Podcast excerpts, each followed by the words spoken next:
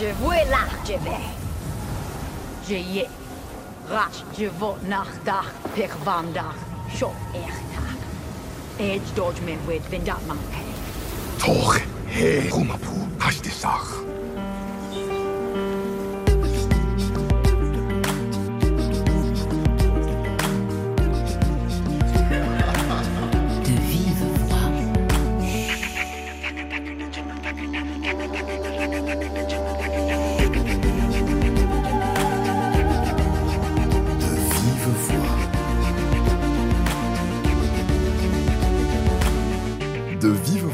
Pascal Paradou. Une introduction en Klingon, Klingon, ce n'est pas tous les jours que nous mettons à l'honneur cette langue parlée sur la planète Chronos et que les cinéphiles et admirateurs de la, saga, de la saga Star Trek euh, connaissent par cœur ou, ou presque. Une langue de plus quand des dizaines disparaissent.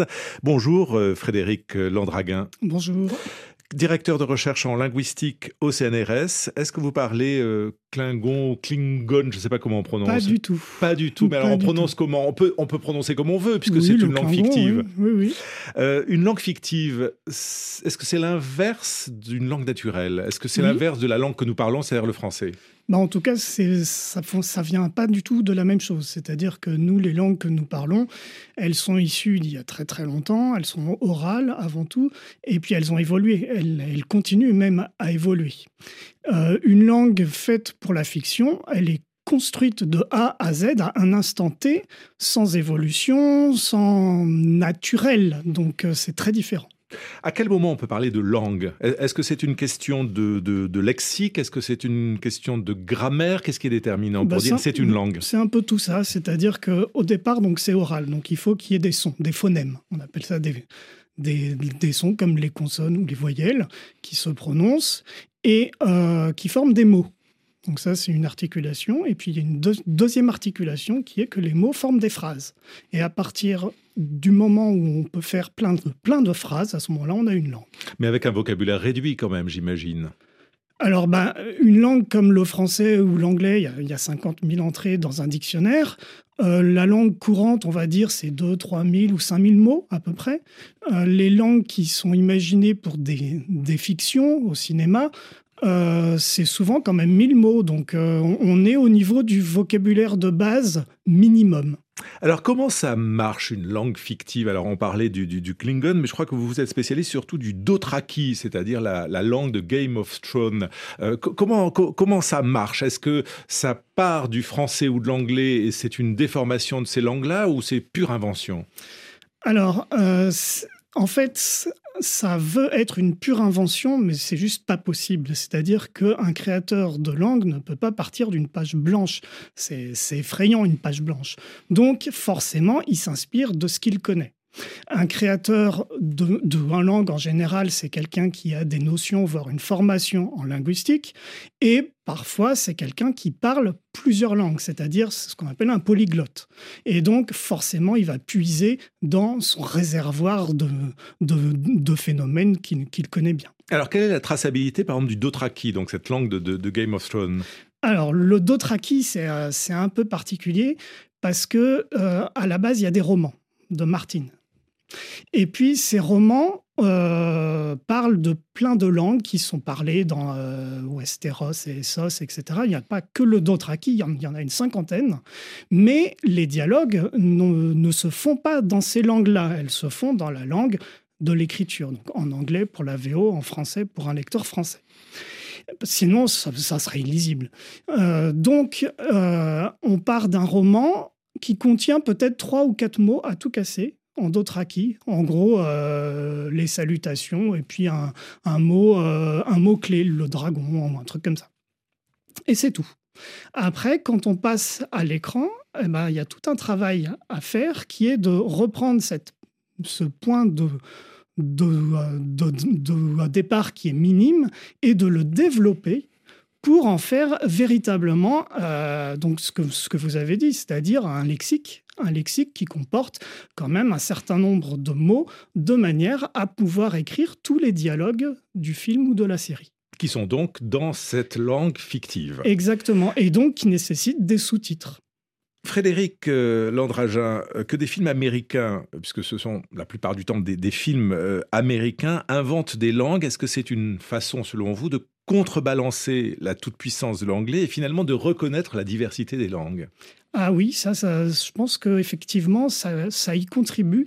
C'est-à-dire qu'à une époque, au cinéma, euh, dès qu'il y avait une peuplade euh, un, peu, euh, un peu bizarre, voire des, des extraterrestres dans, dans des films de science-fiction, bah, il parlait anglais américain. Et franchement, c'est un peu dommage. On, se dit, bon, bah. C'était pas très crédible, quoi. Voilà, ça fait un peu, bon, bah, ok, ça fait cheap, quoi. Hein, c'est pas terrible.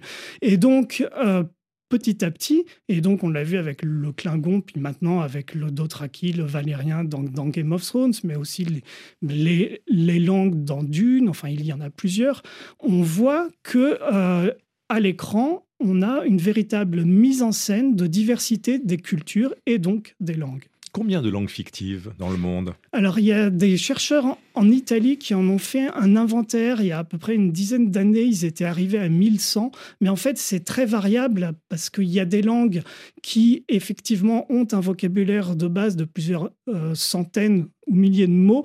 Il y en a d'autres, c'est juste c'est 20 termes. Quoi. Et 20 termes, on ne peut pas, pas vraiment dire que, que ce soit une langue. Vous concernant, euh, Frédéric Landragin, euh, vous avez publié il y a quelques années un livre intitulé Comment parler à un alien. Vous savez parler alien? J'aimerais bien. ça peut servir si jamais. Ça peut servir. Et alors, non? Non, non, bah, de toute façon, c'est en fait, c'est une façon, euh, à chaque fois qu'on parle de, de l'alien, en fait, on parle de nous-mêmes, de l'autre, mais qui est un, autre nous-mêmes. Frédéric euh, Landragin, nous allons continuer à parler donc en français, euh, mais notre coup de fil hebdomadaire, nous aurions pu choisir le, Lingala ou le Kikongo, qui sont des langues bien réelles, parlées par des millions de locuteurs. C'est notre chronique ailleurs.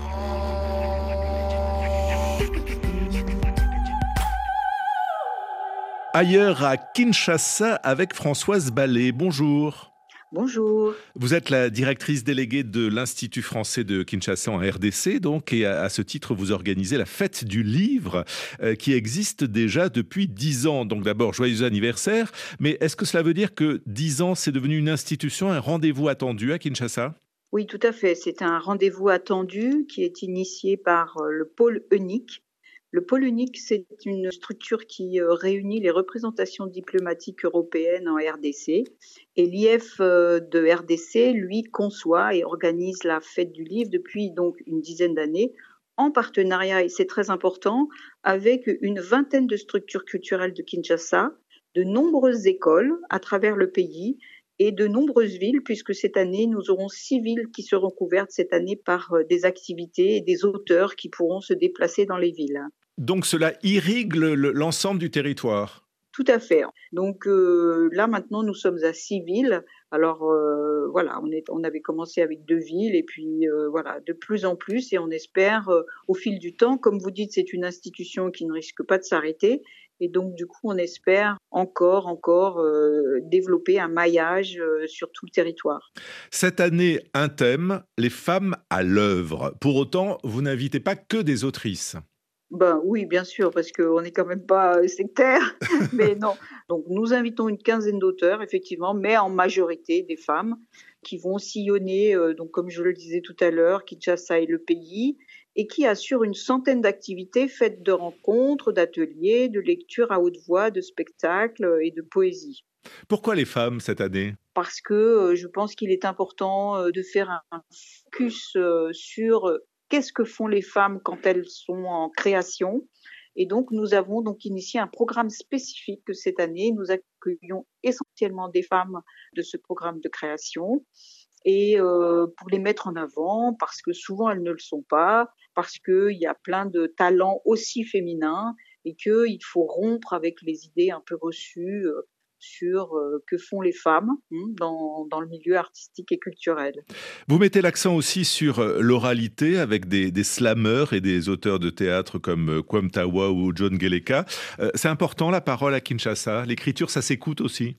Oui, bien sûr, bien sûr, euh, évidemment. Donc on a euh, le livre sera bien sûr de la fête, mais le livre euh, que nous allons finalement transcender à travers euh, l'oralité, la parole. Euh, nous allons transformer l'Institut en livre géant avec une très grande librairie éphémère qui rassemblera une trentaine de libraires de RDC, mais le public sera invité à partager son livre préféré, une radio locale s'il va s'y installer, et surtout nous aurons beaucoup, beaucoup d'activités participatives orales où chacun pourra venir euh, faire une petite lecture, euh, donner son avis sur un livre. Donc il y aura beaucoup de choses autour de l'oralité. Et tout cela se finira bien sûr par un bal et de la rumba.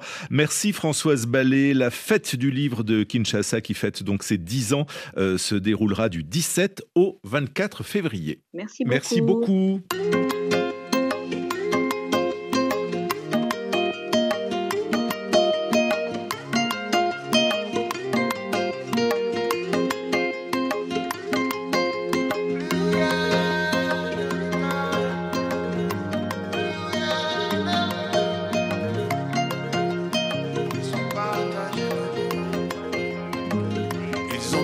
Le monde. Rien ne m'étonne, rien ne m'étonne, rien ne m'étonne. Ils ont partagé le monde. Rien ne m'étonne, rien ne m'étonne, rien ne m'étonne. Si tu me laisses la Tchétchénie, moi je te laisse l'Arménie. l'Afghanistan, moi je te laisse le Pakistan. Si tu ne quittes pas Haïti, moi je t'embarque pour Bangui. Si tu m'aides à bombarder l'Irak, moi je t'arrange le Kurdistan. Ils ont partagé le monde,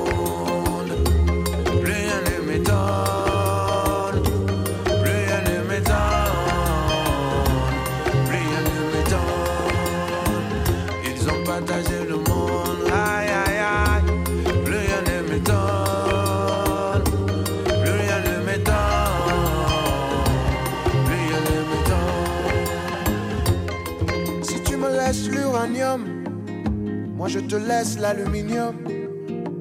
Si tu me laisses tes gisements, moi je t'aide à chasser les talibans.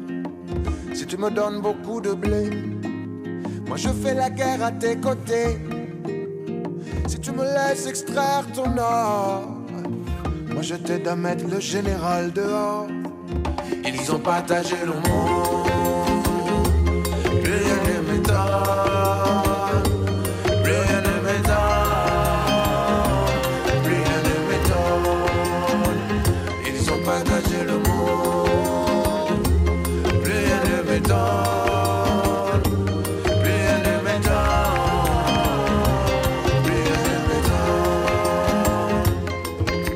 Rien ne m'étonne. Tiken Jafakoli en duo avec Naaman. Tiken qui sera ce mardi l'invité de Vous m'en direz des nouvelles sur RFI à l'occasion de la sortie de son nouvel album. Tout m'étonne en revanche si l'on parle des langues imaginaires euh, avec ce chiffre Frédéric Landragin. Plus de 1000 langues, 1100 dites-vous, euh, inventées pour les besoins du cinéma ou de la littérature. Alors pour autant ce n'est pas, euh, me semble-t-il, un phénomène récent propre au XXe siècle. C'est pas Hollywood qui invente ces langues. Non, non, non. On, trouve euh, des traces de langues imaginaires euh, dans la littérature il y a, très très longtemps. Il y a euh, des romans qui préfigurent un petit peu la science-fiction qui ont été écrits par un certain Cyrano de Bergerac que l'on connaît par ailleurs pour une pièce. Mais enfin, le vrai auteur a écrit deux romans qui s'appellent Les États et Empires de la Lune où il imagine euh, des humains qui vont sur la Lune et qui rencontrent les Sélénites, les habitants de la Lune, l'autre.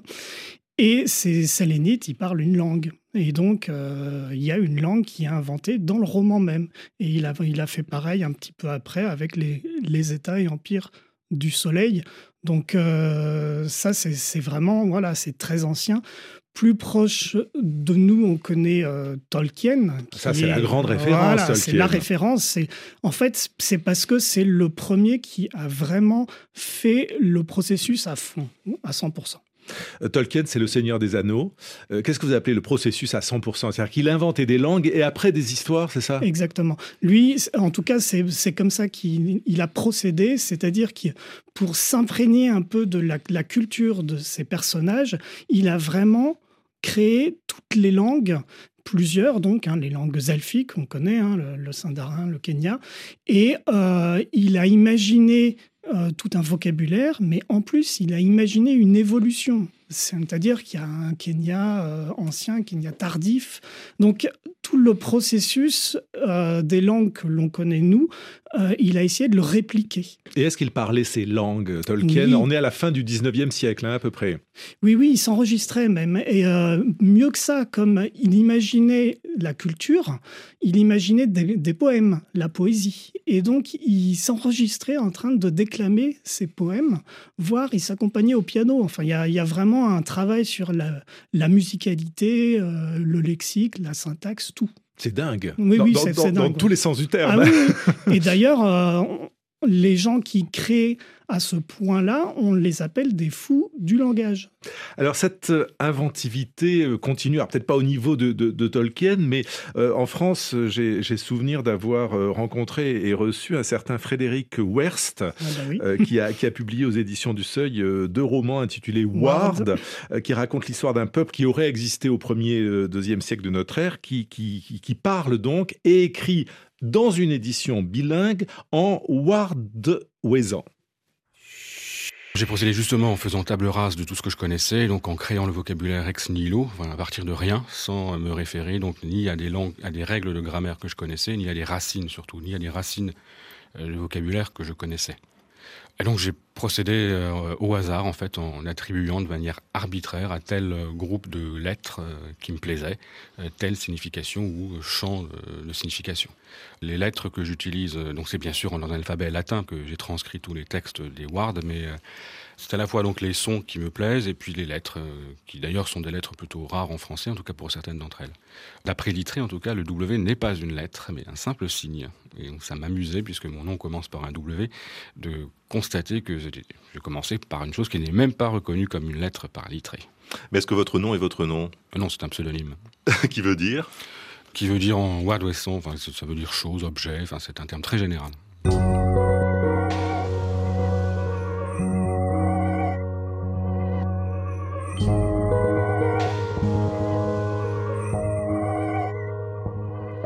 Pour l'amour du W, euh, est-ce que cette méthode décrite par Frédéric Werst euh, est la méthode euh, usuelle pour inventer des, langues imaginaires, euh, Frédéric Langravin?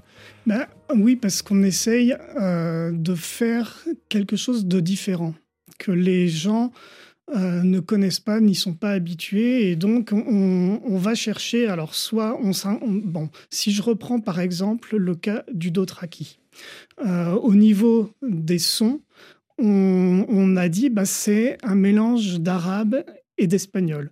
Ce que le créateur du, de, de la langue a, dit oui, oui, ok, c'est effectivement ça. Sauf que lui ne l'avait pas forcément euh, voulu comme ça.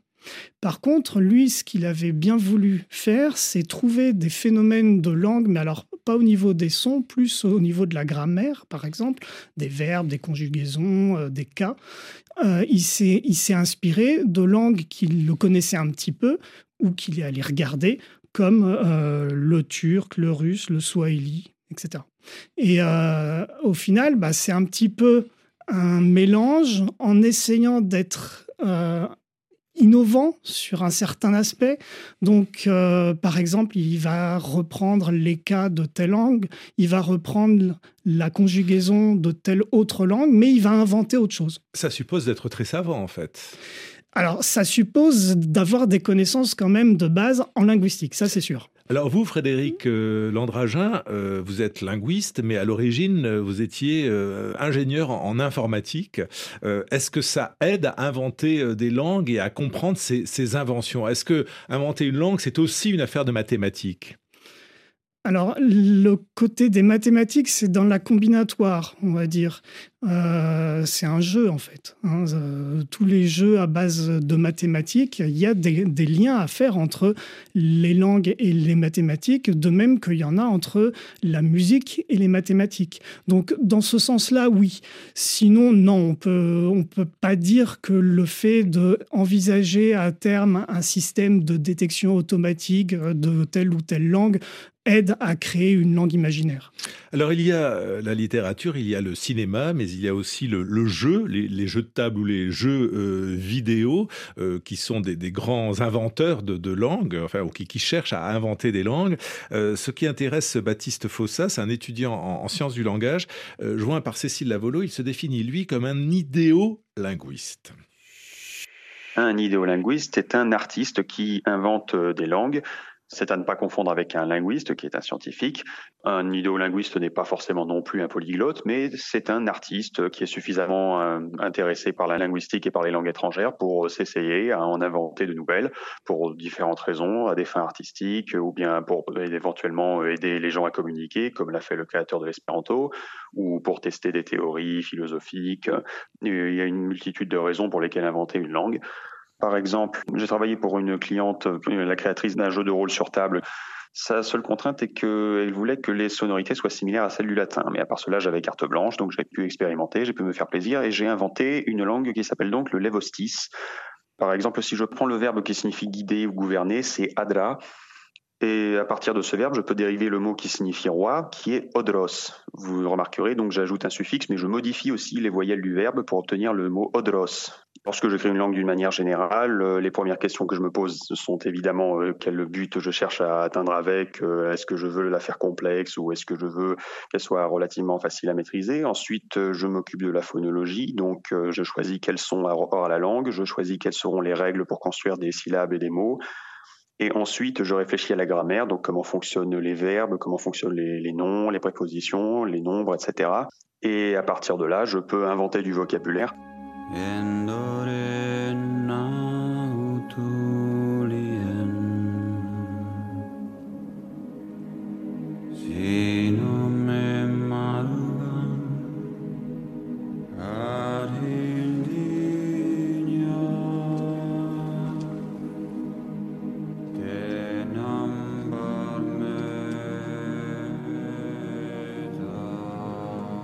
petite chanson en langue elfique.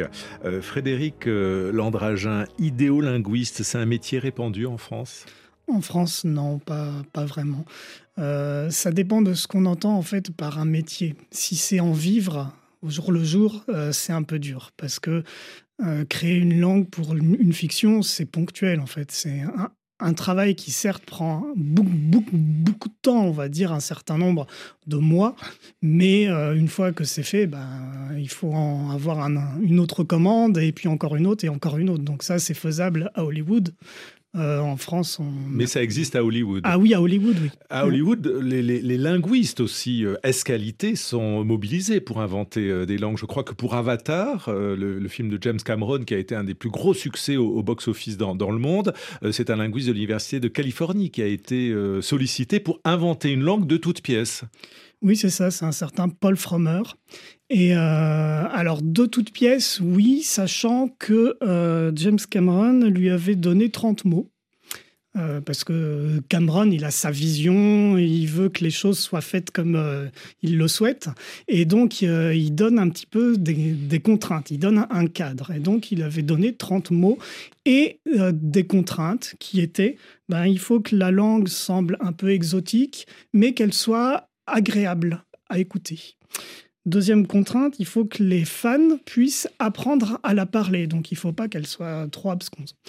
Troisième contrainte, il faut que aussi, et ça c'est important, que les acteurs arrivent à la prononcer, n'y passent pas euh, des semaines et des semaines. Et du coup, il y a une communauté qui parle la, langue d'Avatar, qui s'appelle le Pavi, je crois, c'est ça? Le Navi. Le Navi, pardon. Le, Navi. Alors, ben, comme pour, pour le Klingon, le Dothraki, euh, toutes ces langues euh, qui ont, réussi grâce à la, à la fiction, grâce voilà, au phénomène euh, de mode, etc., il y a en fait une communauté de fans, donc ce qu'on appelle le fandom, euh, qui s'est approprié un petit peu ces, ces langues-là. Et donc pour le, le, le, Navi, effectivement, il y a une communauté qui est assez active sur Internet, euh, qui, qui crée des ressources, qui font des dictionnaires, des, des guides euh, de conversation, des guides d'apprentissage, etc. Vous, vous avez été contacté déjà pour un film? Oui, mais ça s'est pas fait. Donc vous avez une petite langue qui sommeille dans, non, non, dans, dans votre cerveau, non? Un embryon. Un embryon.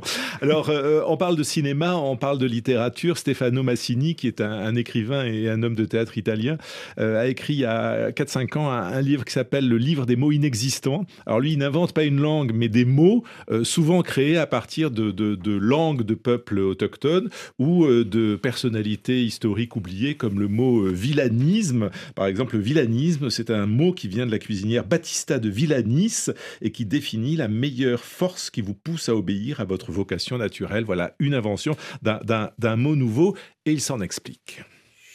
Je pense que les mots sont comme les couleurs du peintre.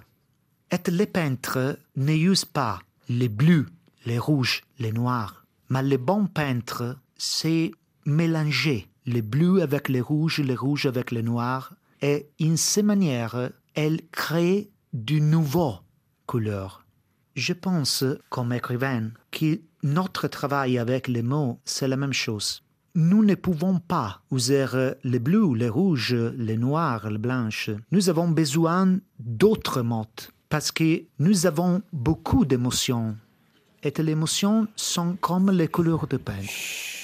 Des mots inexistants, des langues imaginaires. Euh, Qu'est-ce que vous euh, ressentez, Frédéric euh, Landraja, à travailler sur, sur ces langues fictives? Est-ce que ça donne un plus de poésie ou est-ce qu'il y a un petit côté fuite du réel? Hein, Je pense que c'est plutôt la poésie qui est mise en avant. Parce que, ben, effectivement, on peut voir une langue fictive comme un mélange à la manière des couleurs euh, et donc en partant de langues qui, qui, existent. Mais du coup, ça met un petit peu l'accent sur ces langues et leur spécificité. Et ça, je pense que c'est un point qui est assez essentiel, qui est que si on veut créer une langue imaginaire qui, qui soit intéressante, eh ben on a intérêt à regarder ce qui existe, et pas uniquement le français et l'anglais, mais à regarder des langues, par exemple, qui sont en danger euh, des langues qui ont des, des, phénomènes qui sont peu connus et du coup, on les apprend au passage. Et ça, c'est intéressant, je pense. Mais au 19e siècle, on a inventé l'espéranto, qui est une langue artificielle, euh, qu'on pourrait dire imaginaire, complètement fictive, en tout cas, qui est parlée par quelques centaines de milliers, peut-être millions de, de, de, personnes euh, à travers le globe, mais qui n'est pas rattachée à un pays. Aujourd'hui, on invente des langues pour des communautés, en fait. Est-ce qu'il n'y a pas là un signe de l'époque? Bah, L'espéranto, euh, c'est ça reste quand même un mélange de langues européennes. Hein. On reste dans des racines qui, euh, qui sont euh, nos racines. Après, euh, le, but était de favoriser les échanges scientifiques. Il y avait des revues qui étaient éditées en espéranto. Euh, maintenant, il n'y en a plus beaucoup, mais euh, ça a eu un certain succès. Il y avait, c'était aussi le but de, favoriser les échanges, le commerce et la politique. Donc, il y avait une visée. Et effectivement, ça a fonctionné un certain temps parce que les gens ont fait l'effort de l'apprendre.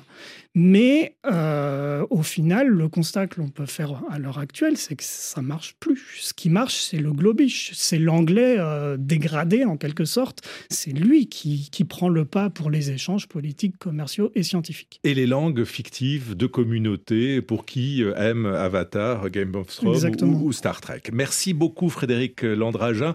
Votre livre Comment parler à un alien est édité chez Le Bélial. Et pour tous ceux qui s'intéressent aux langues fictives, rendez-vous sur la page L'Atelier qui est un forum francophone dédié à ces langues. Pascal Paradou, Cécile Lavolo, Laura Pinto, à demain.